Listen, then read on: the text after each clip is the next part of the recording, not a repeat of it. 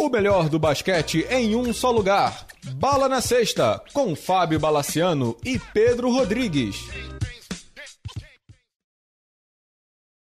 Amigos do Bala na Sexta, tudo bem? Começando mais uma edição do podcast. Essa vai ser a segunda edição do podcast que a gente chama de Taticamente. A gente está aqui com o Eber Costa de novo, além, claro, do Pedro Rodrigues. E a gente vai analisar dois times. Pedro Rodrigues do Rosário, preparado? Preparado, saudações bala, saudações amigos e os números não mentem, assim como o Eber, né? Exato. Fala, Eber, tudo bem, cara? Preparado para analisar Los Angeles Lakers e Toronto Raptors? Tudo bem, cara. Preparados. Vamos lá para destrinchar esses times. Beleza. Antes da gente entrar nas perguntas e nos detalhes, a gente vai começar falando do Lakers.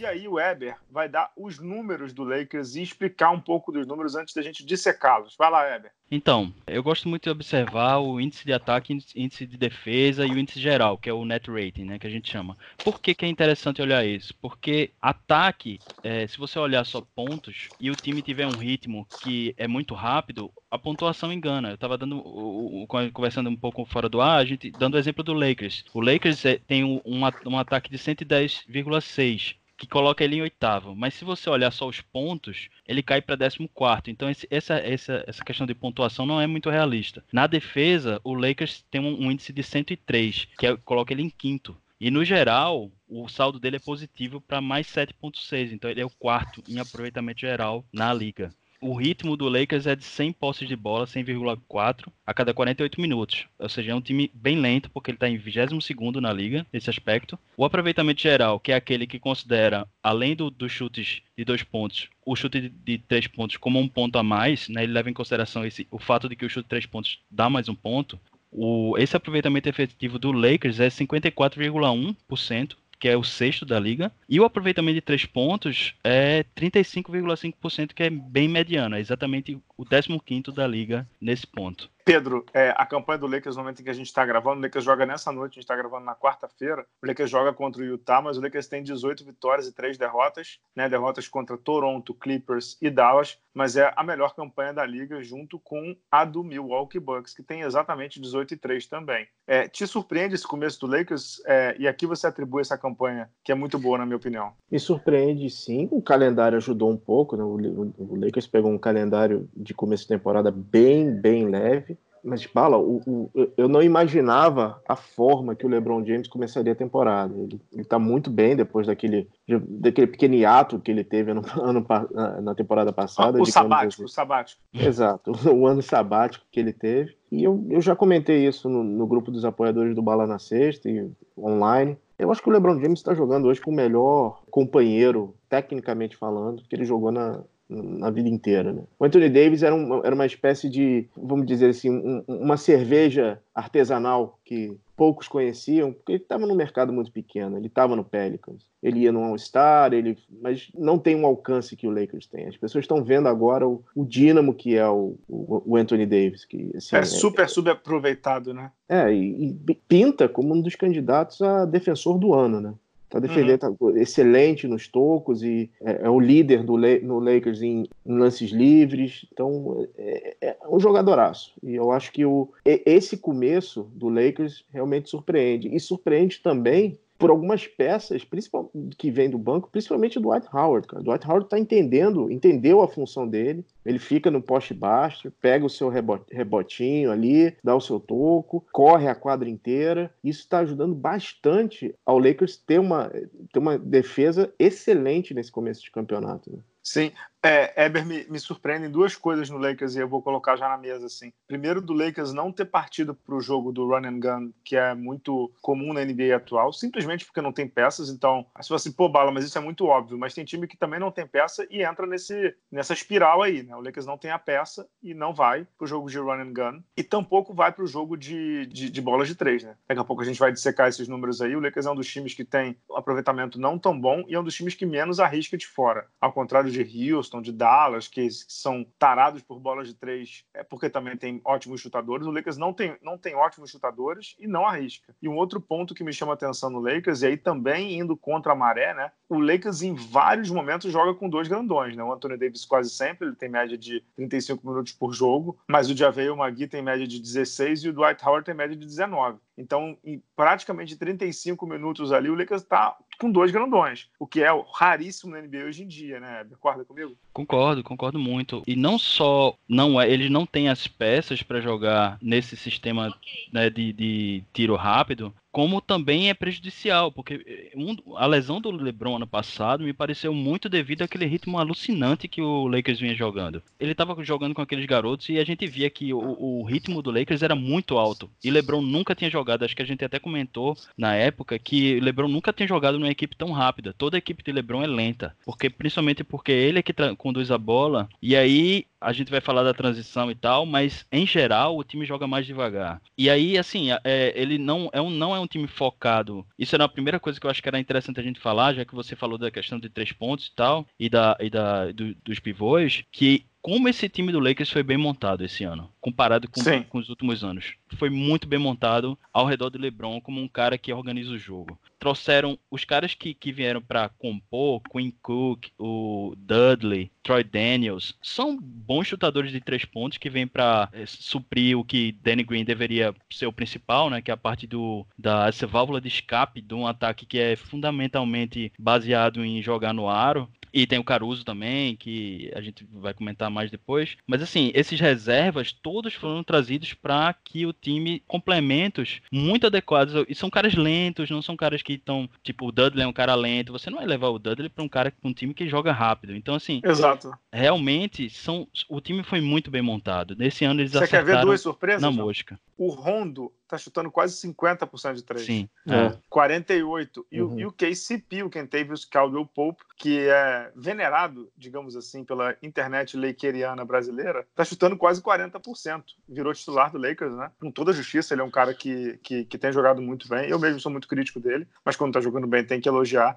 E aí, é, é aquela formação da morte, né? É a formação que fecha o jogo, não sei o que e tal. O Lakers hoje, na verdade, a formação da morte do Lakers, ele às vezes termina com o Rondo e tudo, no lugar do Danny Green e tudo mais, mas o, os titulares do Lakers hoje, LeBron, Javeio Magui, Danny Green, Anthony Davis e o KCP, são jogadores de ótima ou boa marcação. Então, Sim. é quase que natural que o time defenda bem, né? O Weber tem um ajuste tático, claro, e daqui a pouco o Pedro vai entrar nessas questões do Frank Vogel, mas assim, o, o Lakers tem bons defensores, e aí eu acho também que é um mérito da montagem do Rob Pelinka, ao contrário do Magic Johnson, que, que tentou rodear o LeBron com garotos né, no primeiro ano, e mais o que desse para trazer, né? Foi uma grande decepção. O Pelinka, na verdade, deu para o LeBron jogadores para o LeBron armador.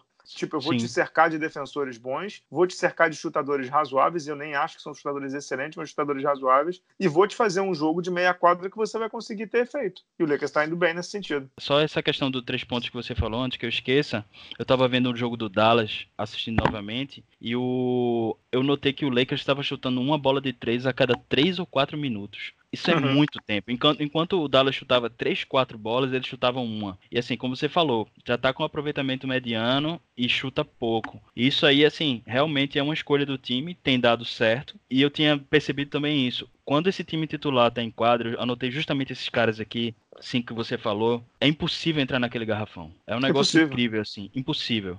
A gente pode comentar mais da defesa em outros aspectos, mas nesse sentido de proteção do garrafão, é um negócio incrível. É, e eles, até mesmo no momento de azar, eles deram sorte, né? Porque eles assinaram com o DeMarcus Cousins Exato. e a lesão do DeMarcus Cousins abre a vaga pro Dwight Howard, né? Então, assim, a, a, a força do garrafão. A gente não sabe como é que ficaria esse garrafão do jeito que a gente viu o Cousins, né? A última lembrança que a gente tem dele é um jogador extremamente lento ainda pelo, uhum. Pelo Warriors, né? Exato. Tem, antes do Pedro entrar nas perguntas, dois dados que eu sempre gosto de, de ver né, em relação a, a times que de defesa. Né? O Lakers está no top 5 de defesa em arremessos convertidos pelos rivais, bolas de três, conversão de bolas de três, é, aí é conversão e não quantidade, e desperdícios forçados. É, é raro, porque para quem é para quem conhece um pouco da história do Lakers, desde o Lakers do Jerry West na década de 70, o Showtime na década de 80, depois o time do Shaq e do Kobe na década de 90 e 2000 e depois o time do Kobe com o Gasol, o Lakers nunca se especializou em ser um time de defesa, nunca, nunca. Tanto que o apelido do Lakers é Showtime, né? É, e o Showtime não é defesa. Então, não digo que é surpreendente, porque não é isso, mas assim, é muito bom ver o Lakers indo para uma outra esfera, que não é ficar só focado em ataque, não é ficar só focado em número. O Lakers está ganhando jogos, em, em, quase que em sua maioria, por conta daqueles que eles chamam lá do lockdown defense. A defesa do Lakers é muito boa. Está sendo, para mim, uma das melhores da liga atualmente. Hoje, quando a gente vê número, e aí o Weber é mais especialista do que eu, o Lakers está ali em sexto de número, né? De, de arremessos convertidos, field goals convertidos. Mas quando eu olho, por exemplo, algumas que estão na frente do Lakers, notadamente a do Denver, eu não acho a defesa. Quando eu vejo o jogo, eu não acho a defesa do Denver, por exemplo, melhor que a do Lakers, sobretudo quando tem o Jokic em quadra. A do Lakers, quando tem, quando vai pro crunch time lá, o Lakers consegue ganhar jogos por conta da defesa. Um jogo que o Lakers ganhou por conta da defesa, inclusive, foi contra o Phoenix do Pedro Rodrigues, né? Que estava perdendo o jogo todo, conseguiu igualar no final, e aí quando teve que defender para ganhar, o Lakers conseguiu ganhar. E uh, você falou dos desperdícios, e o, o, Lakers é um dos times que mais força desperdícios, né? Acho que é o terceiro em, é em percentual de turnovers. Não, em percentual ele é o, o terceiro. E acho que em absoluto ele é o total, ele é o, ele é o quarto. No caso, e, e muito disso que eu estava observando é que LeBron ele tem uma visão incrível para cortar a linha de passe ele tá ali, ele tá numa posição e daqui a pouco o cara tenta dar um passe cruzando a, a, a quadra, a meia quadra, ele já, ele já corta aquela linha de passe e sai no contra-ataque rápido, né? Que o contra-ataque é uma das, uma das armas mais fortes do Lakers, mas essa parte de cortar as linhas de passe é, é, mais do que. Porque, veja bem, a gente, a gente vê o, a coisa do número do, do roubo de bola, mas uma coisa é você observar o, o roubo de bola quando é na, na, na marcação on-ball, né, que a gente chama, que o cara tá marcando o jogador que tá com a bola e tentando tomar a bola dele, como por exemplo o Rondo é muito bom em fazer isso, né, os armadores uhum. em geral são bons uhum. em fazer isso, mas esse, esse lance de, do cara que corta linha de passe é fatal, porque ele pega geralmente o time, o time da, que tá atacando despreparado, né, é muito, é muito rápido e não dá pra, não dá pra conter. Então é, é, um, é um dos aspectos fortes da defesa do Lakers, sim. É, a gente está falando muito de defesa, queria aproveitar e já emendar com a pergunta. A defesa é o grande diferencial desse trabalho, desse começo de trabalho do Frank Vogel, cara? Para mim, disparadamente. Não sei se o Weber concorda. Concordo total. Eu ia falar isso mesmo. É que eu acho que é, é, o diferencial sim, até porque a gente vai comentar do ataque. E o ataque eu acho que é muito em cima das características dos jogadores. Não tem nada muito especial no ataque do Exato. E assim, eu acho que aí também é a inteligência do técnico, né? Ele tem dois unicórnios no ataque. É simplesmente você dar as boas condições para eles porque eles conseguem se virar o pique, a gente estava brincando antes do programa que o pequeno roll do LeBron com o Anthony Davis é um sonho de leite, é uma maravilha, né? Uhum. E desce fácil. O Lakers está conseguindo converter absurdamente. Mesmo sendo os dois jogadores mais marcados do Lakers, os dois estão com um percentual de conversão altíssimo no, no arremesso. No arremesso de quadra, né? Claro, no arremesso de quadra. Não no, no, nas bolas de três, que a, a, gente daqui a pouco vai falar sobre isso. Mas o LeBron está com 50% de aproveitamento e o Anthony Davis com 48%. Cara, é muita coisa para jogadores desse nível, né? Os outros times não estão conseguindo encontrar o Lakers. Então, assim, o, os dois já têm somados, né? LeBron James e, e Anthony Davis. O Lakers já começa com, com 50 pontos, praticamente, né? Até com 26 o, o Anthony Davis, que lidera o time em pontos, e 25 o LeBron. O Lakers já começa com 50 pontos de, de brincadeira. 50 dos 100 pontos que o Lakers tem de média, aproximadamente, o Lakers tem 111 de média, ou seja, 50% está vindo de dois jogadores e com conversão muito alta. Então, eu acho que o, o mérito do Vogel foi beleza. Lá na frente vocês estão resolvendo, eu vou cuidar da cozinha. E está cuidando muito bem. Sim, apesar de que uh, nas últimas duas semanas o Lakers deu uma caída, assim, ele tá em 14 em defesa, se você considerar só as últimas duas semanas. Mas aí porque tem a defesa geral, né? Se você for observar a defesa de dois pontos, aí ele tá mais acima, porque realmente é, o forte deles é defender ali dentro e isso tem, tem funcionado, né? Heber, uma, um dos pontos fracos que, que se comenta bastante, principalmente vendo os números, é a defesa de transição do Lakers. Esse número é, é, é verdadeiro? Assim, o Lakers tem esse problema, cara?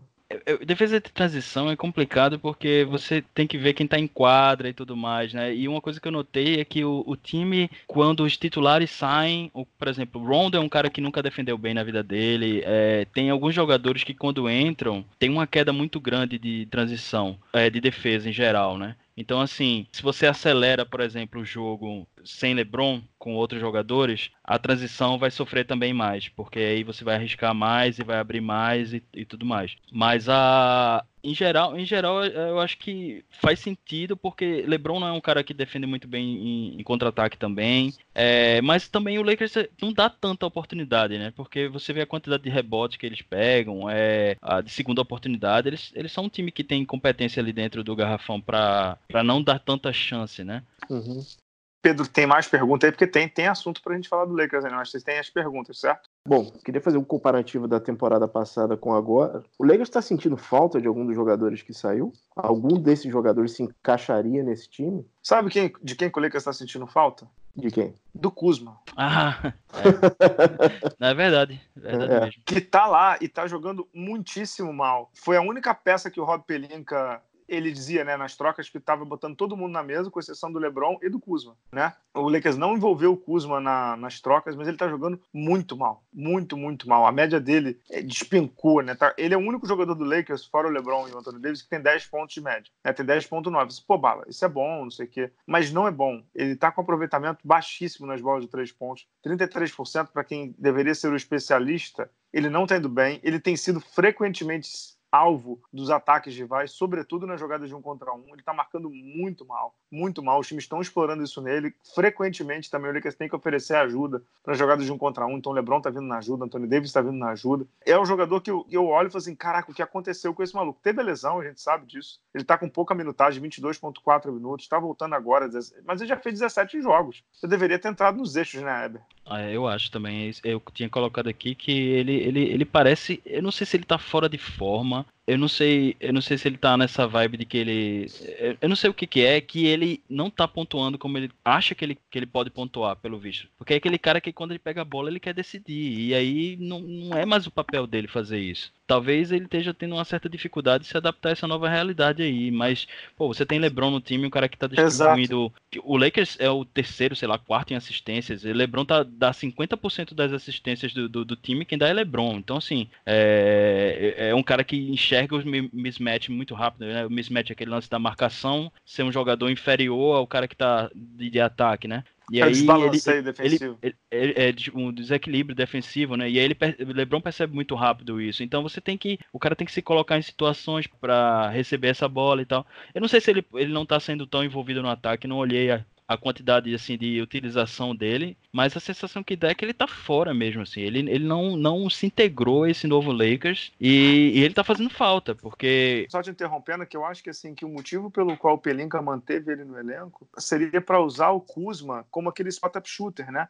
Que uhum. é o uhum. cara que fica esperando uma infiltração, um, uma jogada de pick and roll para receber o arremesso livre e conectar, né? Como foi durante muito tempo aí o, o jogo do Golden State, né? Que vira e mexe tinha um cara, um cara de elite arremessando livre, né? Por conta das infiltrações do Curry e tudo mais. Mas decididamente não tá dando certo. Não, não. E assim, o ataque do Lakers, eu tava. É, uma coisa que eu vi, é uma jogada bem interessante que eles fazem muito, é, é, muito fundamentado nos pivôs. E aí, quando não é jogar a bola pro pivô no poste baixo, que é aquela área ali lateral do lado da cesta, eles fazem um, um, uma jogada em que ou o pivô corta por trás da defesa e LeBron tenta dar um, um passo por cima Geralmente é LeBron, mas eu, eu vi jogada dessa com Rondo também. Ou eles fazem um backscreen, que é um corta-luz por trás do, do marcador, e o pivô infiltra de frente. Ele entra de frente e quando o marcador tenta acompanhar, tem um cara atrás dele, segurando.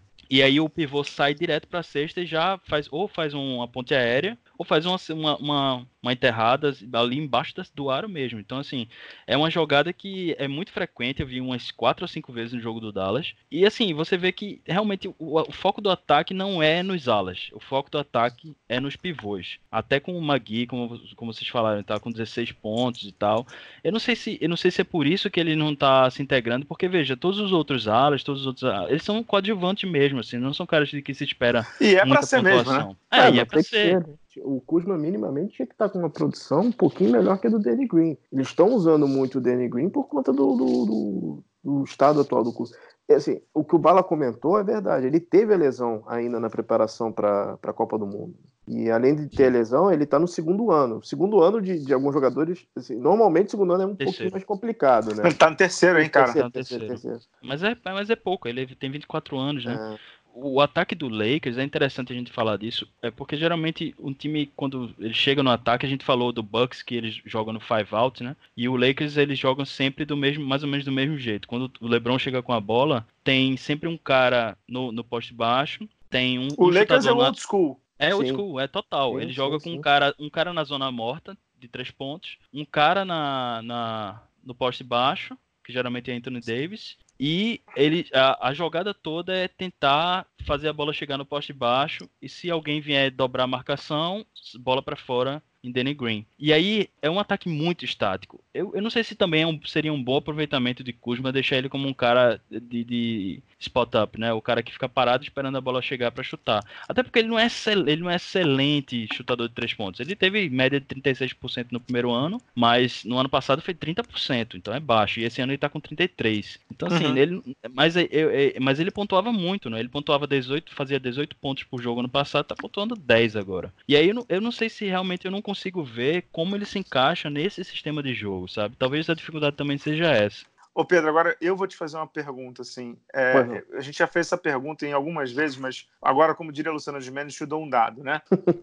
o Lakers hoje, ele tá. Ele é o 15 da liga em aproveitamento de três e é muito surreal, porque o Lakers está acertando 35% dos arremessos e nessa NBA de hoje é o 15 em aproveitamento. Mas enfim, é uma outra discussão essa. Só que o Lakers é, é um dos times que menos tenta de três, como a gente já comentou no programa. O Lakers tenta 29,8 bolas de três por jogo, é o quinto menor índice do campeonato. O Lakers tem só um jogador que chuta mais de 40% quando você arremessa mais duas vezes na partida, que é o Rondo, que é impressionante, que é 48%. Porque a gente sabe que esse número é, É, É fake, irreal. temporário, né? É É temporário. fake, é fake, é fake. É É igual o fake, Derrick é Rose ano passado. É, É, a, a pergunta que eu te faço e também estendo para o Weber é: isso é preocupante quando você pensa em ganhar a NBA? Porque esse time do, do Lakers é montado para ganhar a NBA, tentar ganhar a NBA. Numa NBA que hoje é run and gun e tiro de três loucamente, preocupa você ter um time cujas bolas de três não caem e não são tentadas ou dá para ganhar assim?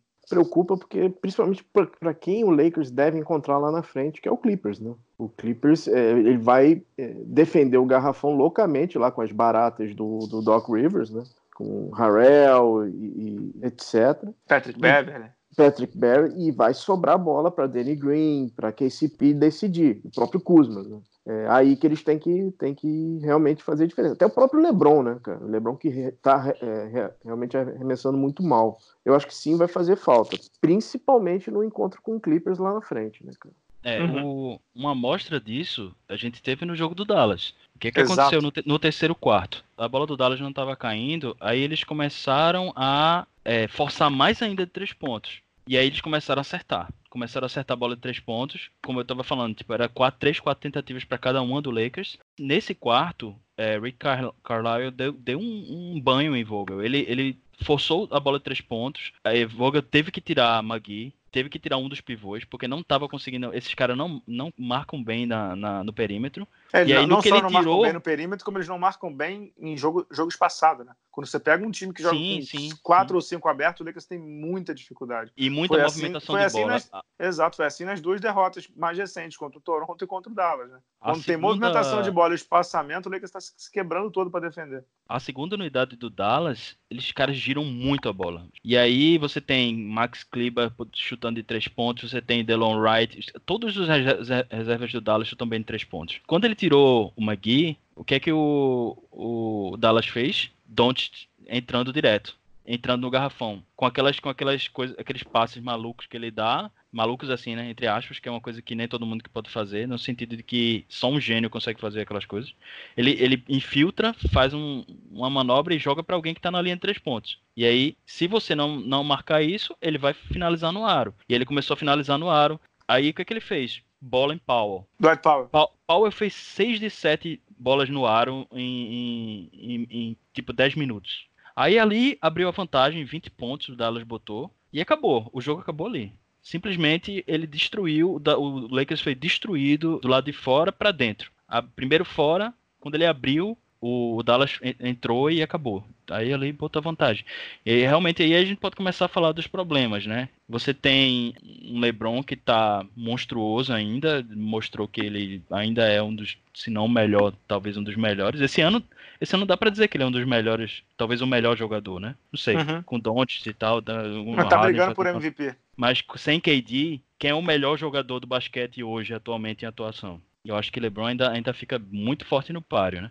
E ele estava fora desse páreo antes. Mas assim, ele é a força motriz do ataque do time, não só em pontuar, como também em passar a bola. Tanto é que o time fica. É, o, o, índice, o índice de ataque do time cai 14 pontos sem ele. Para você ter ideia, é absurdo assim a, a, a, quantidade. Só que ele tem ainda alguns cacoetes, algumas coisas que não estão mais funcionando, assim, que era do tempo que ele era muito mais eficiente. Por exemplo, jogada isolada. Ele tem essa coisa do hero ball, de pegar a bola e, e tem hora que ele quer decidir. E aí ele tá muito mal nas jogadas isoladas. Para você ter ideia, ele não tá nem entre os 20 melhores em, em termos de ponto por jogada isolada. Quantos pontos o cara faz por jogo? Jogada isolada. Claro que o primeiro é Harden, né? da lista. Mas LeBron não tá nem entre os 20, os 20 melhores. Assim, e não é uma, e não é uma coisa. Como, considera o fato de que ele faz pouco isso, mas mesmo assim, a quantidade de pontos é, não é necessariamente pela quantidade de tentativas, né? Se o cara for eficiente, ele vai fazer uma quantidade de pontos por jogada isolada alto. Mas ele, ele, ele tem funcionado melhor distribuindo a bola e atacando no contra-ataque do que tentando esse tipo de coisa. E aí a gente fica, fica aquela, aquela situação. Quando o time está muito atrás, você chuta pouco de três pontos. Aí o Lakers no último quarto contra o Dallas, o Lakers ampliou absurdamente a quantidade de bolas de três pontos que eles, que eles estavam chutando. Se eles vinham chutando uma, uma a cada três ou quatro minutos, eles estavam chutando uma por minuto. Só que aí já não dava mais. Aí você não Aí foi no desespero, né? No desespero, desespero, não funciona, não funciona. Não é assim que, que a bola de três pontos vai funcionar na NBA de hoje. Você tem que girar a bola e tal. E aí o time não tem essa coisa de girar a bola. É um, é um, é um ataque muito estático, muito estático mesmo. Basicamente, como você falou, funciona porque tem dois unicórnios monstros lá dentro do garrafão que ninguém consegue parar. Anthony Davis, ninguém consegue parar o cara. O cara vai para, você sabe o que ele vai fazer, e ele vai lá e faz. Tipo, e ele tem, e ele ao, ao contrário, por exemplo, de Antetokounmpo, ele tem um repertório enorme de jogadas. Ele é um cara que faz gancho, enterra, gira, dá giro, tal. Ele faz um monte de coisa. Então assim, é muito difícil. Mas quando o time precisa tirar uma vantagem grande, não chutar bem de três faz muita falta sim. Muita e, falta. E bala, é, então você é, fechando contigo. Você acha que o Lakers vai dar razão ao Barkley, né? É. Bola de três não ganha jogo de playoff. Será? Olha, eu adoro o Barkley, mas quando, quando ele entra nas análises, digamos assim, táticas, eu, eu discordo quase que sempre dele, né? Uhum. É, eu, eu, gosto da, eu gosto, eu gosto dele como personagem, eu gosto dele como jogador e tudo. Mas quando ele entra para falar de tática em Eber, é uma, sei lá, é o, é o quase que o craque neto falando de tática, né? É, esses caras eles têm essa coisa de ser polêmico e tal, né? Tem uma outra coisa que eu acho que a gente não falou, e aí vale a pena só para fechar essa questão do ataque, das deficiências do ataque, é que o Lakers é um dos times que menos, menos tem oportunidade de lance livre. Isso é considerado uma certa. É, é uma deficiência. Falta é uma deficiência da, da, da, falta de agressividade e de infiltração, porque geralmente os lances livres, as faltas, são cometidas em, em jogadas de infiltração, né? De velocidade. O cara que está jogando embaixo do ar, ele não sofre tantas faltas como um cara que está tentando infiltrar. E aí, talvez aí a gente esteja sentindo falta de realmente algum cara que trabalhe nesse aspecto. Quem é que, quem é que você consegue pensar no Lakers que faz isso, tirando, tirando o LeBron? É, eu ia falar só o LeBron mesmo. Não mas tem, eu acho, não tem jogador mas você sabe que, que esse é um número né? que me preocupa pouco no Lakers, porque assim, esse número é baixo muito mais pelo sistema que está sendo utilizado e muito Sim. pelos jogadores que tem em volta, porque assim, dentro do, do, do, do, quinteto ideal aí que a gente mencionou e tudo, é, não tem nenhum jogador que vá pro, digamos assim, pro combate, pro choque, pro jogo é, de intensidade, pro jogo de combate que, que vá forçar lances livres, né? O Danny Green nunca foi um jogador de ter oito, nove lances livres por jogo. Caio ele é péssimo também, quando né? ele tenta infiltrar, né? É, não, o Danny Green é o, aquele caminhão desgovernado. Falta, falta leitura, não, não é legal. O Kuzma tá um pouco. E, e, vou te dizer que o Rajon Rondo, se for pro lance livre, é melhor não ir, né? Então. Ele, ele, deve ter é, quase. É, bom, ele disse, pô, vamos lá, vamos Mesmo aproveitamento de três do que de lance é, livre. É. Então, assim, eu acho que para o Lakers é melhor. É, faz parte do programa, né? Faz parte do, do playbook lá do Frank Vogel não ir tanto além de lance livre, porque é o jogo que o Lakers escolheu fazer. Eu, eu acho que está certíssimo. Se tem um, se tem um quê de defeito disso, né? De, de, você não conseguir um ponto fácil, que é o lance livre, ao mesmo tempo você, o Lakers está sendo muito fiel ao plano de jogo. Isso o Lakers está sendo muito fiel, né? O Lakers é, é um time, o, o Weber citou o jogo contra o Dallas, mas foi um, um dos poucos jogos que o Lakers foi pro, vou usar um termo feio, foi um dos poucos jogos que o Lakers foi pro puta que pariu, né? Pro desespero. Contra o Phoenix mesmo do Pedro, que foi um jogo que eu vi, completo, né? Jogos da Costa Oeste são bem difíceis, né? Eu sempre vejo no condensado, mas o jogo do Phoenix eu vi completo. O Lakers estava atrás, mas ele se manteve dentro do plano de jogo com maestria. Não trocou o plano de jogo. Isso acho que é um mérito do time também, né? Uhum. É, não, mas é assim, é, nesse, nesse caso do Lakers realmente não está fazendo falta ainda, e aí é, a gente comentou da, da questão do, do calendário, né? É, e a gente tem que ver se de repente, se, quando pegar uma defesa melhor, se isso aí não vai fazer falta. Ontem mesmo, Harden fez, sei lá, 50 pontos e fez 24 de 24 da linha do lance livre, né? Metade dos é, pontos é, dele surreal, era do lance né? livre. É surreal, então assim, mas vê a diferença que faz, 24 pontos, pô. E pior que o Lakers não tem ninguém que seja acho que Anthony Davis é o, é o, melhor chutador de, de, de, lance livre, né? Do time. Ele é muito Sim. bom, eu acho que ele tem 80 e poucos por cento, assim. É, e tipo, acho que Danny Green também é bom nisso, mas, mas é pouco realmente, então não adianta investir muito nisso. De todo modo, é uma coisa meio para ficar observando, porque eu, geralmente quando eu falo uma coisa, eu fico tentando ver no jogo o motivo pelo qual isso acontece. Eu acho que a sua explicação foi muito boa. Não tem as peças para isso e também não é o jogo do time.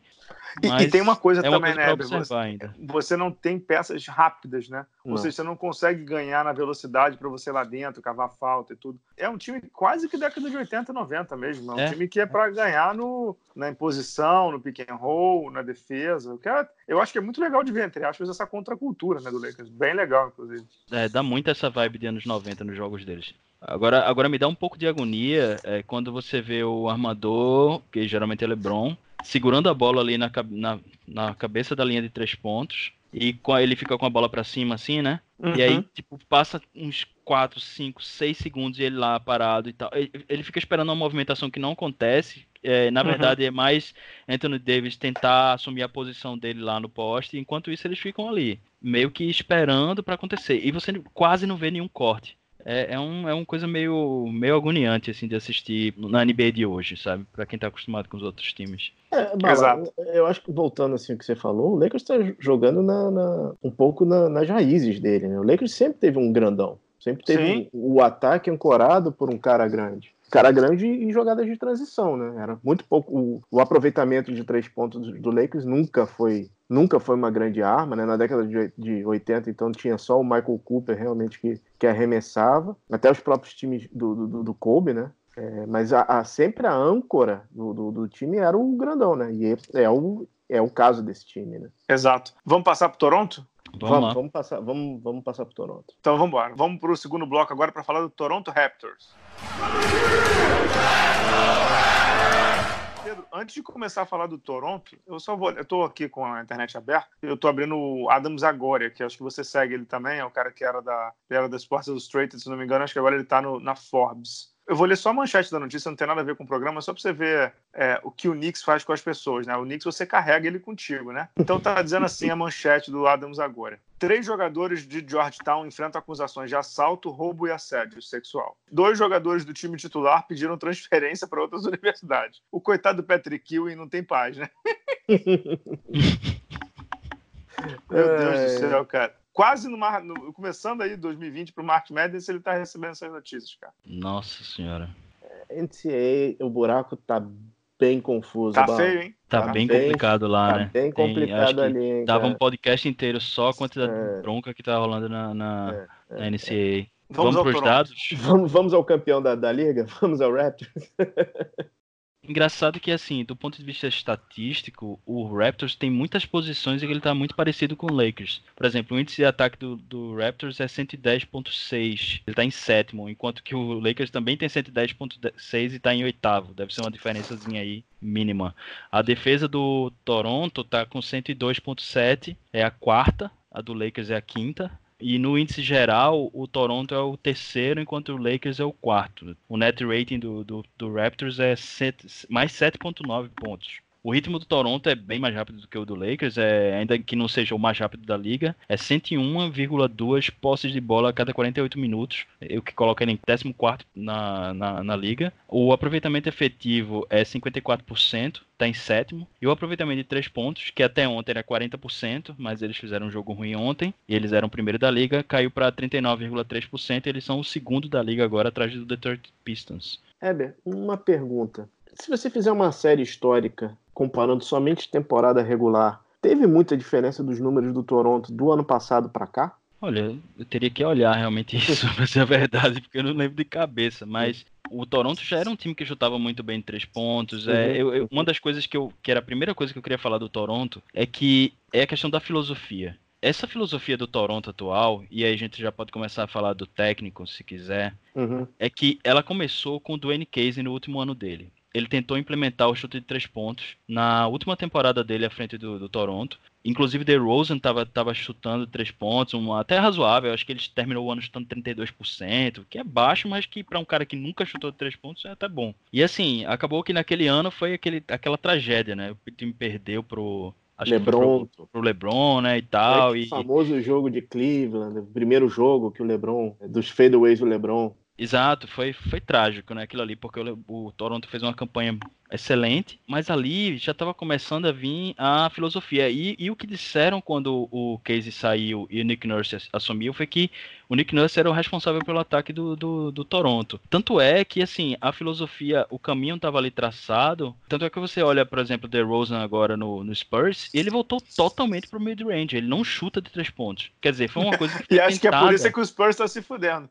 não, ele sempre fez isso, né? Você contrata o DeRozan, você não tá esperando que o cara chute. Aliás, o, o, o, Spurs não gosta de chutar três pontos, né? Então, Exato. daí você tira. O Popovich não gosta. Pois é, o Popovich não gosta. E, e aí ele trouxe. Ele tem dois caras que são os dois melhores praticamente de mid-range da liga, né? Que é o Aldrich e, e o DeRozan, né? Mas assim, a, só para dizer que ali, ali começou a filosofia de três pontos do time. Tipo assim, olha, a gente tem que jogar em cima da, do, do chute de três pontos. E agora eles estão chutando 14 bolas de, de três pontos por jogo. Eles estão fazendo, né? Estão matando. Estão é... matando 14. Chutando, eles estão chutando bem mais. Isso, eles estão matando 14. É, ontem eles chutaram, acho que quase 40. É, e, o time, e o time praticamente não chuta de média distância. E é, é assim, é, é um dos melhores espécimes do, do, que seria a NBA moderna, né? Para contrastar totalmente com o Lakers nesse sentido. Apesar dos índices estarem muito parecidos, o Toronto joga que para mim é o jogo moderno da NBA, assim. Exatamente. É, uhum. Muito menos, muito menos assintoso, digamos assim, entre aspas, do que o que o, o Wilson faz porque fica muito, muito patente, porque é um jogador só fazendo, e no caso do Toronto é um time inteiro com a filosofia, mas ali é que a gente vê que o time já vem num padrão mais ou menos há pelo menos três anos antes de entrar na questão tática profundamente, como o Weber já está entrando aí, eu acho que vale um, uma análise um pouco maior. Eu sei que talvez não seja o, o, o, viés do programa, mas assim, do quinteto titular do Toronto Raptors, e é óbvio que a gente está falando agora do um Kyle Lowry voltando, mas do quinteto titular do Toronto Raptors, tirando o Marc Gasol, que veio de troca, a gente tem o Fred Van Vliet, a gente tem o Pascal Siakam, a gente tem o O.J. Anunoby, o Norman Powell, que estava no lugar do Kyle Lowry, e o Kyle Lowry. Ou seja, são todos jogadores que foram desenvolvidos pela franquia Raptors. São todos jogadores que chegaram lá como Zé Curica, ninguém, eram ninguém. Até, até fiz um texto no blog que ou é undrafted, ou era jogador de segunda rodada, ou era jogador de, de da, da, última dezena ali da primeira rodada, do 20 para cima. Não teve. E o Kyle Lowry que veio é de troca com o Houston, não sei o quê, mas veio como contrapeso, não, é, não veio como nada. Então, assim, isso fala muito sobre o trabalho da franquia, né? Há pouco tempo atrás, quem era o, essa franquia era o Spurs. A gente falou do Spurs há pouco tempo. Uhum. Quem, era essa, quem era essa franquia de, de develop e de achar esses gringos e de achar esses, esses jogadores de segunda rodada era o Spurs. Hoje não é o Spurs. Hoje está sendo o Toronto Raptors e chama a atenção de um jogador que eu tenho visto, o Terrence Davis, está jogando super bem. Ele é undrafted esse ano. Ele não foi draftado nessa temporada. O calor, né? Bom jogador, um, um alarmador, né? Ele tem 6,8 pontos de média e está chutando quase 45% de três pontos. Tem pouco tempo de quadra, claro, não é aquela coisa para assim, poxa, é, ele está tendo 30 minutos. Não, ele é um undrafted, ele ele tá pegando o ritmo ainda. Mas é, é uma franquia que, que tem um, o, o, DNA do desenvolvimento dos jogadores. E é inevitável pensar em como estariam hoje Caboclo e Lucas Bebê se tivessem um pouco mais de juízo na caraminhola, né? Mas Porque... aí é que tá. Parte da coisa, parte da, da capacidade deles é, é, de avaliação do potencial em todos os sentidos, né? Eles, eles uhum. são bons de encontrar, desenvolver e assim, o cara tem que se enquadrar é em ninguém, certas coisas, né? É que ninguém é máquina, né? Você só pode desenvolver quem, quem quer ser desenvolvido, né? Exato, é, é, exato. A carga de treinamento deve ser igual para todo mundo, mas quem vai ao ginásio, quem treina e quem dorme bem e quem tudo é o jogador, né? O melhor exemplo é o Siaka. E, é, e você falou do. Tem outro cara bem interessante no, no Toronto, que ele jogou acho que uns 200 minutos só esse, esse ano ainda. Ele tem uma coisa em comum com o Terence Davis. Os dois foram drafted e os dois jogaram quatro anos de universidade. O Terence Exato. Davis jogou na Ole Miss e o Matt Thomas, que é esse cara que eu tô falando, ele jogou quatro anos de Iowa e ele tava no Valência ano passado. Ele jogou na, na Liga ACB, na Euroliga e tal. E ele tava fazendo 12 pontos por jogo, chutando 48% de três pontos. Eu comentei alguns jogos do Matt Thomas, ele é bom jogador para a Europa, mas eu acho que ele tem um estilo realmente de Europa. Na NBA eu não, eu não consigo ver porque o jogo é muito rápido, ele tem jogado poucos minutos, inclusive. Tá chutando 53% é. de três, mas só joga 11 minutos por jogo. É, ele tem esse lance de, de, jogar pouco. Eu acho que também eu acho que ele precisa melhorar a parte atlética, porque do, da, na NBA isso aí é, um, é uma coisa que o elenco do Toronto tem, um monte de gente versátil, atlético e forte na marcação e que chuta bem. Mas a, o detalhe que eu ia falar do Matt Thomas é que ele jogou a Summer League de 2017 pelo Lakers. Ele terminou a Summer League chutando 60% de três pontos e não ficou no Lakers. tipo, é, é, interessante como eles têm essa, como o Toronto tem essa capacidade de, de encontrar, não só de encontrar e desenvolver, mas de reabilitar jogadores, assim, pegar jogadores que estão meio que perdidos e tal. Sei o Chris, Chris Boucher também, um cara que tava na uhum. D-League aí, meio jogado e tal. Eles acharam o cara, trouxeram. E assim. O Hollis é... Jefferson também cai nesse caso. Né? Sim, sim, sim. E o, no caso do Powell e do OJ Anunobi, ele, OJ Anunobi, ele, eles, eles tiveram anos ruins, um ano ruim ano passado, né? O Anunobi teve problemas pessoais, eu não me lembro exatamente o que foi, parece que ele perdeu um parente, alguma coisa assim. Acho que foi, acho que foi um primo, né? Uhum. Foi alguma coisa assim. E aí ele teve um ano meio mal e tal, e o Powell também, ele teve um ano ruim, é, inclusive ele tinha recebido um contrato de 3 anos de 10 milhões por ano, e tava todo ele, ele, eu acho que o Toronto chegou a tentar trocar ele, mas não conseguiu. E aí ele ficou lá no time, encostado, encostado e tal. E hoje o cara é titular e tava, como eu falei, nos últimos oito jogos, pontuando 18 pontos por jogo. E tá todo mundo chutando bem. E você falou dessa linha, desse, desse time titular, todo mundo chuta bem, de três pontos até o Marcasol, né? Exato. Gente, o que eu ia falar, ao contrário do Lakers, do todos eles têm mais de 35% de aproveitamento. O, o, Toronto é o segundo em aproveitamento com 39%, e essa galera que joga muito, quando joga muito, é tempo de quadra, né? Essa galera que joga muito tempo de quadra, Kyle Lowry, Margasol, o Ibaka, que voltou de lesão, o Powell, o Siakam, o Van Vliet, o Terence Davis, o Anunobi, todos eles têm mais de 35% de aproveitamento. Isso é sensacional, cara. É, incrível, incrível. E aí a gente, dá pra gente começar a falar da tática, não? Manda bala, claro. Manda, manda ver, cara. Interessante que eu achei, quando eu fui analisar, eu achei muito parecido, o Toronto muito parecido com o Milwaukee. Assim, eles jogam no mesmo esquema, eles jogam no five out também, todos os jogadores fora da, do, da linha de três pontos, ou muito perto ali da, da, do perímetro. E como eles, eles jogam, chutam, todos chutam bem, que aí essa é a diferença do, do Milwaukee, né? O Milwaukee tem um cara que não chuta bem. Todos os titulares chutam, chutam mais de 35%. E aí facilita muito para corte para cesta. E aí é um time muito ágil. Eu acho que é por isso que eu vi tão forte esse contraste, porque ontem eu tava vendo o jogo do Toronto com o Miami, eu achei o jogo todo, e você vê como eles cortam para cesta de forma incrivelmente rápida. Ou, ou você marca no perímetro eles, ou eles, eles vão cortar para cesta e vai, vai ter alguma jogada ali que vai que eles vão conseguir finalizar no aro. O único cara que não chuta bem é o justamente o Hollis Jefferson. Mas eu tava vendo um, um vídeo daquele coach Daniel, ele tava falando, mostrando como como nós sobre aproveitar, né? Que ele, ele meio que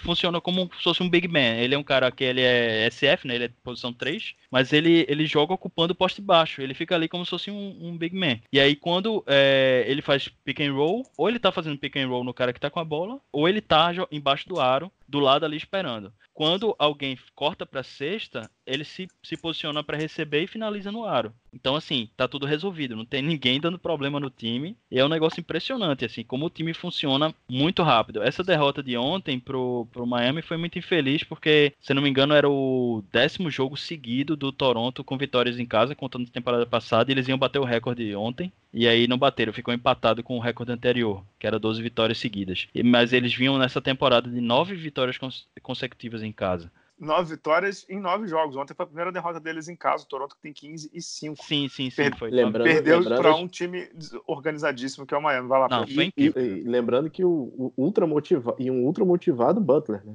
A última vez que sim. o Butler jogou lá foi aquele famoso jogo do Kawhi que a bola quicou 200 vezes no, no ar. é verdade. É verdade, é mesmo. E aí o problema ontem foi que o Toronto simplesmente não fez o que ele faz melhor, que é acertar a bola de três. E não foi uma coisa assim que parecia que tinha sido muito questão de marcação. Foi realmente uma noite infeliz em que eles. É, Lowry voltando de lesão também não ajudou muito, porque ele chutou 0 de 11 de 3 pontos, então, né, não, realmente Play não ajudou. Lowry. É, é força às vezes, mas também ele errou também bolas, bolas abertas. Mas todo mundo errou. Siakam tentou só duas, que Siakam tem essa coisa de que ele tá chutando bem de três pontos também, mas parece que quando ele não, não acerta as duas ou três primeiras, ele para. E aí ele fica tentando jogar só dentro do, do, do garrafão mesmo. E aí você já limita um pouco o esquema do time, né? Que conta muito com essa coisa de todo mundo tá chutando bem de fora.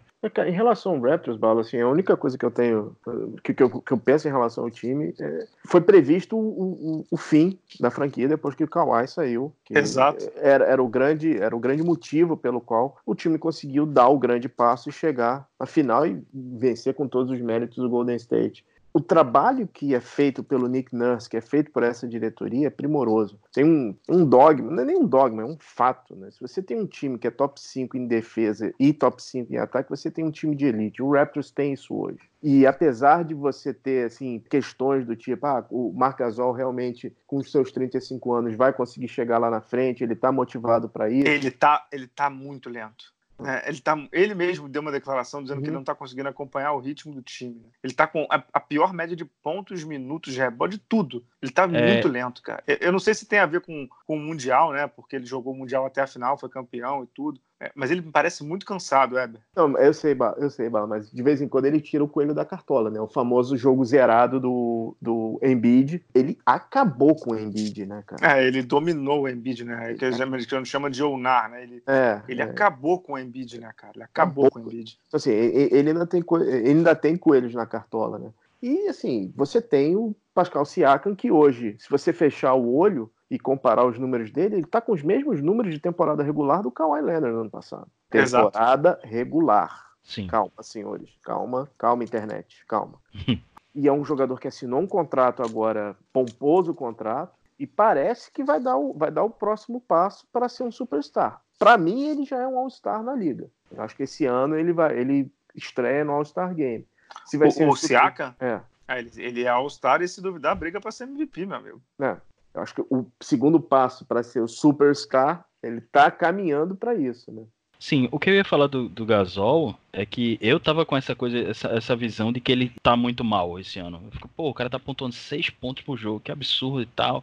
Pra você ter ideia, ontem foi o primeiro jogo que ele, ele tinha feito, acho que 12 pontos, duas vezes só esse ano. E o resto dos jogos teve muito jogo com três pontos, com quatro. Ontem ele fez 14, porque ele chutou, tava chutando muito bem três pontos. Mas assim, esse vídeo que o coach Daniel fez sobre o Toronto, o ataque do Toronto, me fez mudar um pouco de ideia. Ele, ele mostra que a quantidade de posses de bola de, de Gasol no poste baixo caiu drasticamente. Em, 2000, em 2017, 2018, ele tinha em média 10 toques por partida no poste baixo, quando ele é do Memphis ainda. Em 2018, 19 caiu para 6, se eu não me engano. E agora ele tá com duas só. Ou seja, ele não tá mais jogando no poste baixo, que é o forte dele. Mas, a partir dessa, dessa explicação do, do cara do vídeo, eu fui procurar os dados e aí eu vi que os índices de ataque e defesa são muito melhores com ele em quadra. Muito melhores. Assim, ele é um cara, ele é o um exemplo clássico de um cara que está contribuindo sem ninguém ver. Ele é um dos melhores passadores da, da, categoria dele de pivô. Ele protege muito bem o garrafão, ele não faz muita falta, que é importante para um, um pivô que defende o aro.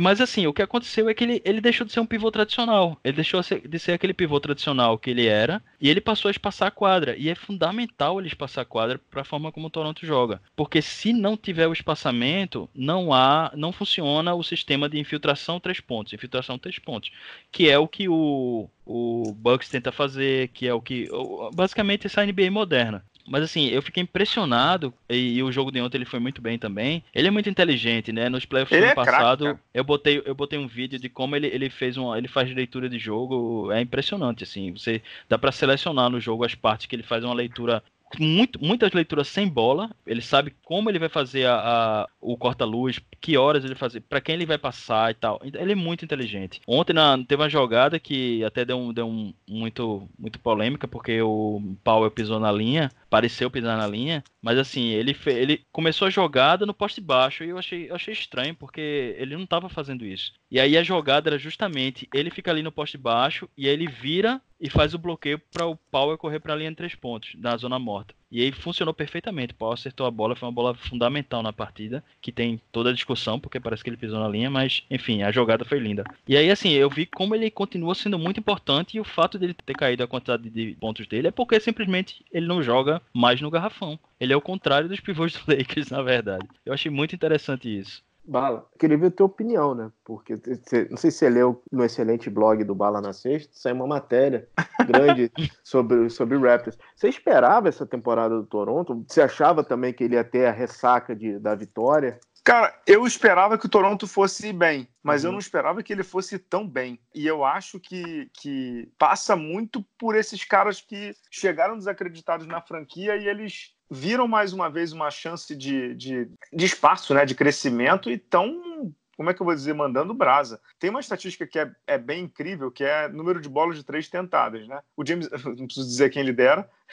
que é, James, uhum. é, é, muito louco, porque o James Harden, não é que o James Harden tenta muito de três, o James Harden tenta 14 bolas de três por jogo. Tem, isso é uma, isso é uma loucura. Mas um dos que estão ali no top 15 é o Van Vliet, que tenta 7 bolas de 3 por jogo e ele mata 40%. O Van Vliet hoje, cara, ele tá com uma média de quase 20 pontos por jogo. E não é que ele ano passado ele era titular, ele era reserva. E aí o Nick Nurse, quando perdeu o Danny Green e o Kawhi, ele foi para dupla armação sem medo de errar. O que eu achei que no começo foi assim, pô, que temeridade botar dois jogadores baixos, né, dois jogadores que armador, né, gosta de ter a bola na mão e tudo, sobretudo o Lowry. Pode ficar ruim para defesa, pode ficar ruim para condição de jogo. E eles estão conseguindo se virar super bem, super bem. Na defesa, no ataque, os jogadores que estão entrando estão se superando. Eu não sei, até escrevi isso no blog, né? Eu não sei quão, como é que eu vou dizer, quão sustentável é isso, né? Do ponto de vista de, pô, até onde esses caras vão, né? Não, não sei. E assim como o Lakers, que a gente acabou não falando, que a gente estava dando uma conversada sobre o calendário do Lakers, que foi muito bom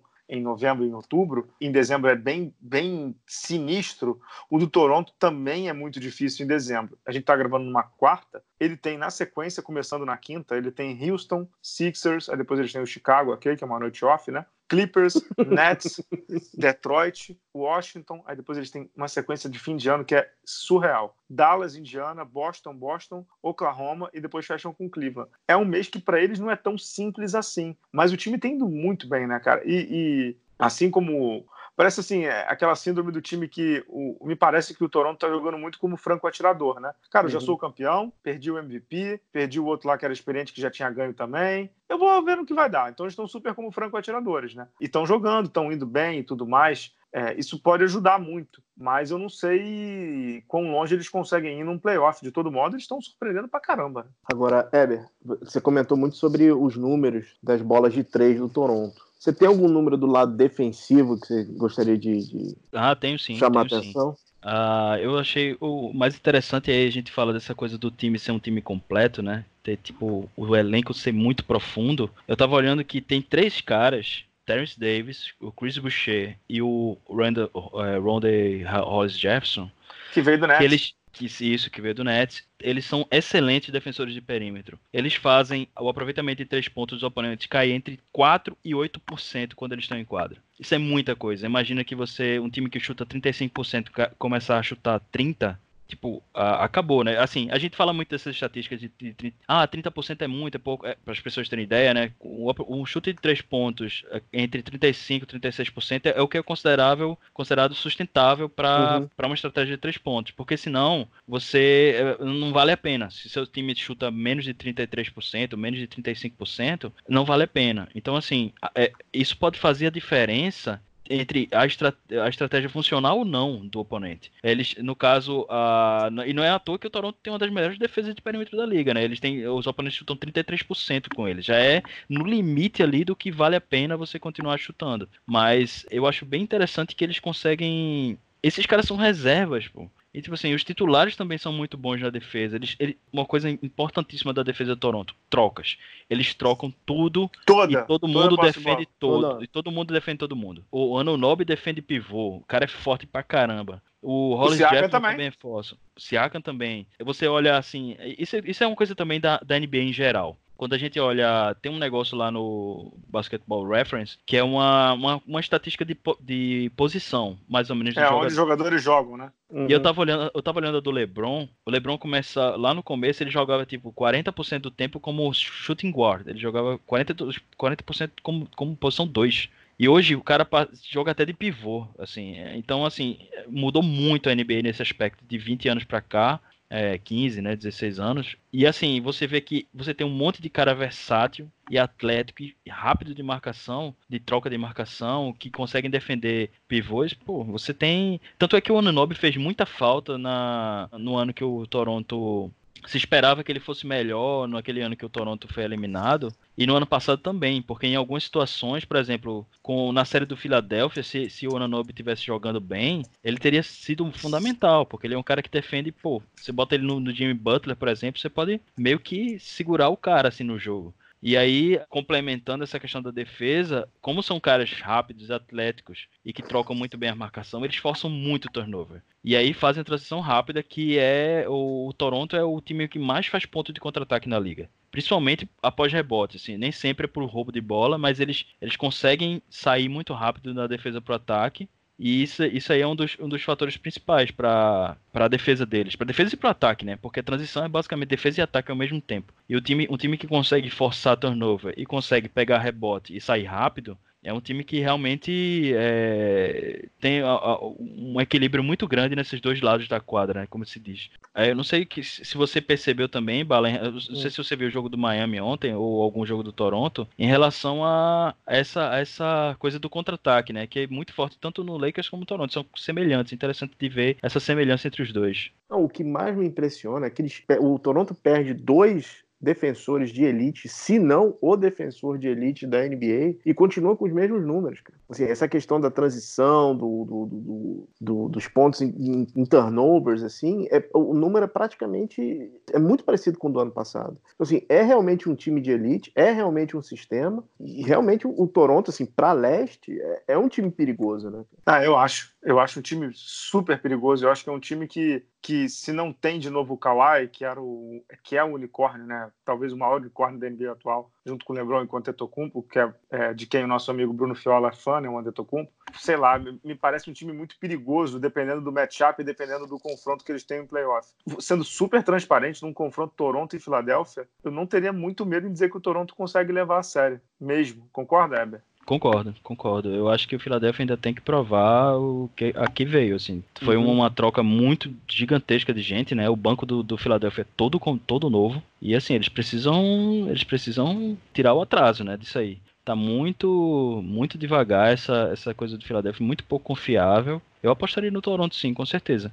Agora, agora sim, por exemplo, já no caso do Miami, eu já acho mais complicado ver o que aconteceu ontem. E aí a gente pode falar do ponto fraco, que eu acho que é essa justamente o ponto forte e ponto fraco é a bola de três pontos. Ontem a bola não estava caindo, e aí o que é que acontece? O, o, adversário vai fechar o garrafão. E aí um cara como, como o Siakam passa a ter dificuldade, e o cara é o maior pontuador do time. Então, isso aí é bem complicado. Se você tiver um time que é raro no leste, né? Mas assim, o Miami é um dos que consegue defender bem no perímetro, a ponto de forçar o, o Toronto a jogar infiltrando, tentando lidar com um garrafão, é Isso aí pode complicar. E, e o Lowry tem essa coisa, né? Eu tava comentando com o Feola ontem que ele, é, ele é um cara de altos e baixos, e os altos dele são altíssimos e os baixos dele são baixíssimos, assim. Ele, ele é um craque quando ele. Ele é um craque, craque, craque quando ele joga. Quando ele tá lá em cima, e mas também quando ele tá mal.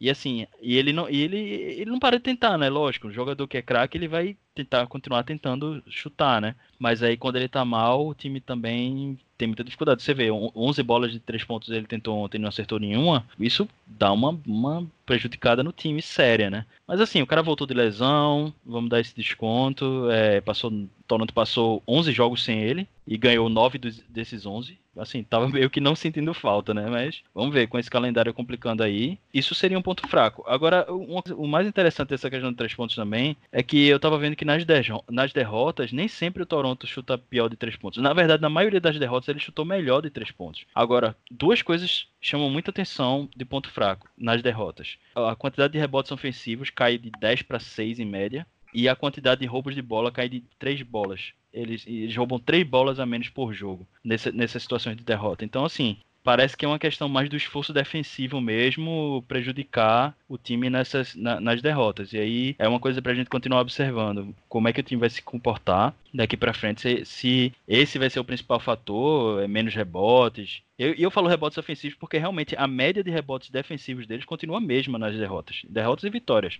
É tipo 36 rebotes por jogo. Agora, cair de 10 para 6, né? Faz muita diferença de, de, rebotes ofensivos. Então, assim, eu não sei que, é que não sei se vocês também enxergam outros pontos fracos no time, mas eu, eu penso que isso aí pode. Assim, não, não Ó, é, esse, são pouquíssimos esses, pontos fracos. Esses né, números aí, eu acho que a gente tem que tomar um cuidado com esses números, porque, assim, tirando o Siakam da equação, esses números mudam absurdamente, né? É o melhor uhum. jogador do time disparadamente. E assim, quando o Siakam sai da quadra, esses números caem muito. O net você tem aí o net do Siaka ou não? Mais 18.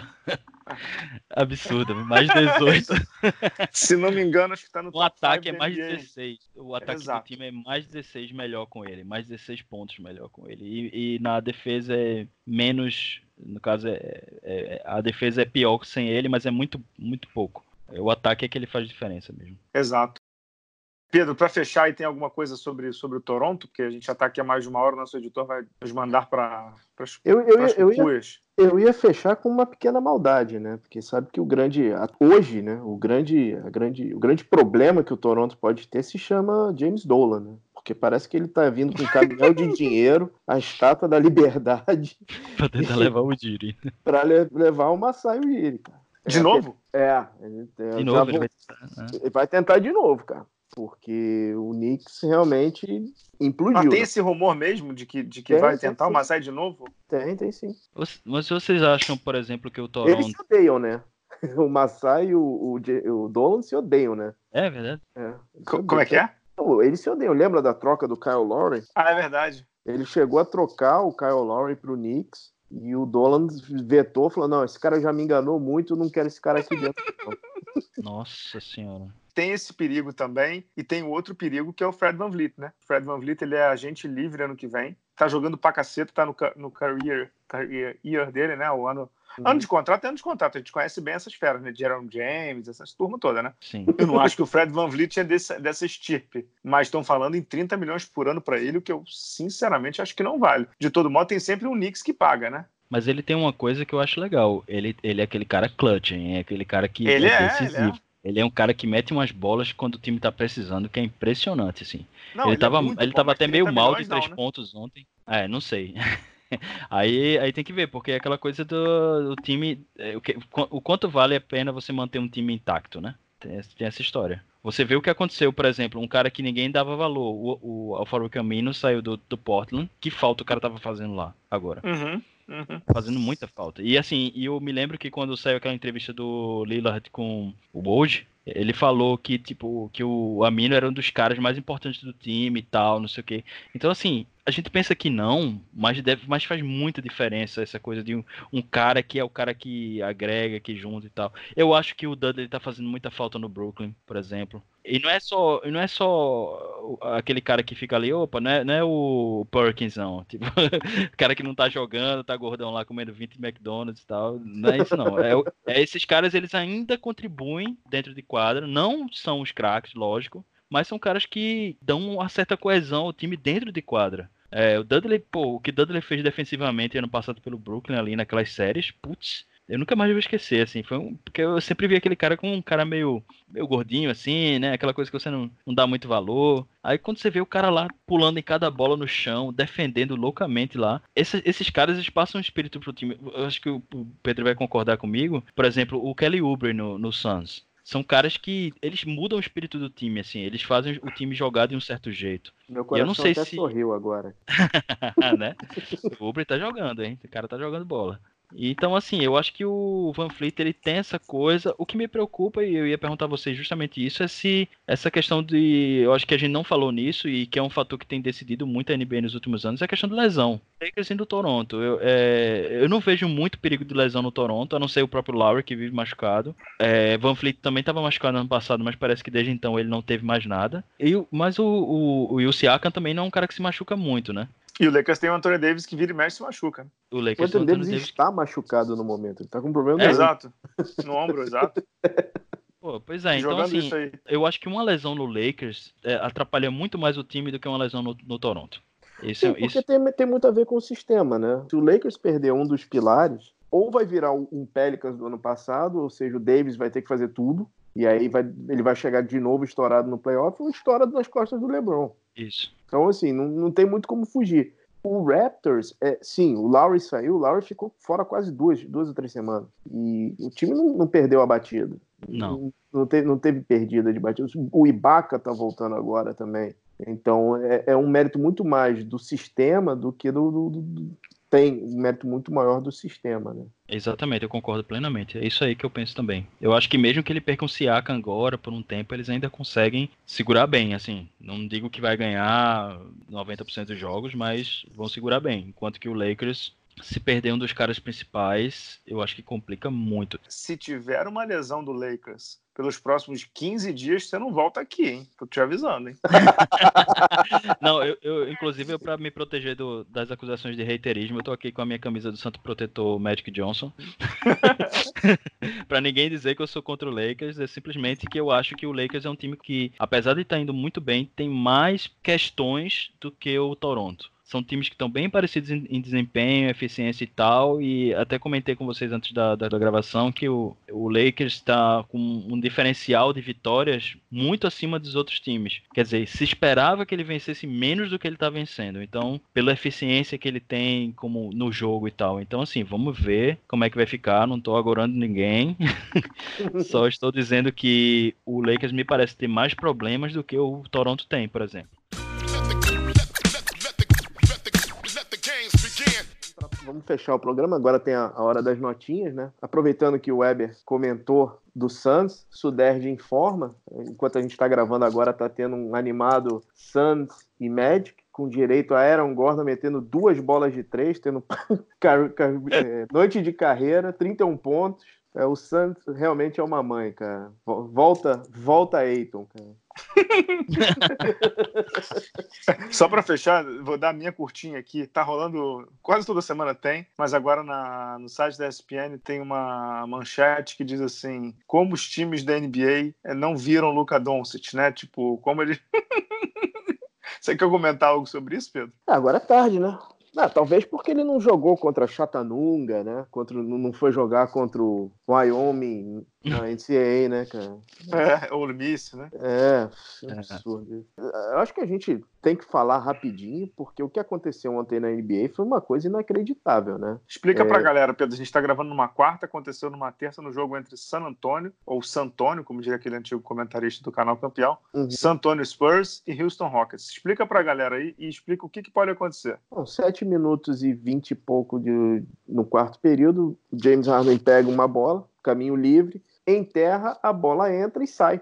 O juiz considera como se fosse interferência, como se a bola não tivesse entrado. Mike D'Antoni tinha pedido um tempo e ele, quando foi fazer o, o desafio do técnico, o juiz negou, dizendo que ele não respeitou o tempo dos 30 segundos. Mas ele já ele tinha pedido um tempo. Então, a partir daquele momento, o San Antonio virou a partida, estava 22 pontos atrás, foi, foram para duas prorrogações e os Spurs venceram Hoje uhum. de manhã o caos estava armado, né? é, o circo. É, o, fontes do Houston, Daryl Morey, né? Que tá proibido de mexer na internet, que nem o meu filho. Vazou dizendo que ou ele. É, o, ou... o, Pedro, o Daryl Morey agora é o Jimmy Butler, né? É ele que vaza. É, é. é. Não, tem, ó, ele tem que ter a internet supervisionada por adultos, né, cara? É. Por conta do erro de arbitragem, a vitória tem, tem, que, ser, tem que ser do Houston, ou jogar novamente os 7 minutos e 23 da partida a partir do, daquele lance. Sendo que eles só se encontram agora no final da temporada em março. E fontes, e fontes da liga vazaram que, o, que a liga tá rindo disso aí. Tipo, não tem a menor chance disso acontecer. Mas já aconteceu, né, Pedro?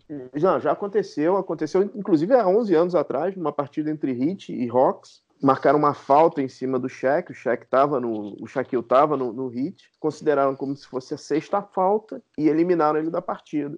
E depois eles foram ver que era um erro. Só que, cara, eram 51 segundos de jogo. Eles jogaram os últimos 51 segundos de jogo quando o Heat voltou a Atlanta para jogar. E assim, foi uma bagunça. O cheque já tinha sido trocado para o Suns. Assim, caos armado a, a, liga ficou muito mal com essa história. Muito, muito mal. E o que foi estranho, né, Pedro? Assim, hum. só pra gente fechar realmente o programa, o que foi estranho é que não teve a famosa revisão, né, cara? Não, não teve revisão e, e a, a, gente tá brincando com essa história do Rockets, mas tá acontecendo alguma coisa assim, cara. O Harden teve dois jogos semana passada de 60 pontos e o jogador da semana do, do, da Conferência Oeste foi o Carmelo Anthony, que jogou dois jogos contra o Bulls, né? Vamos com calma, senhores.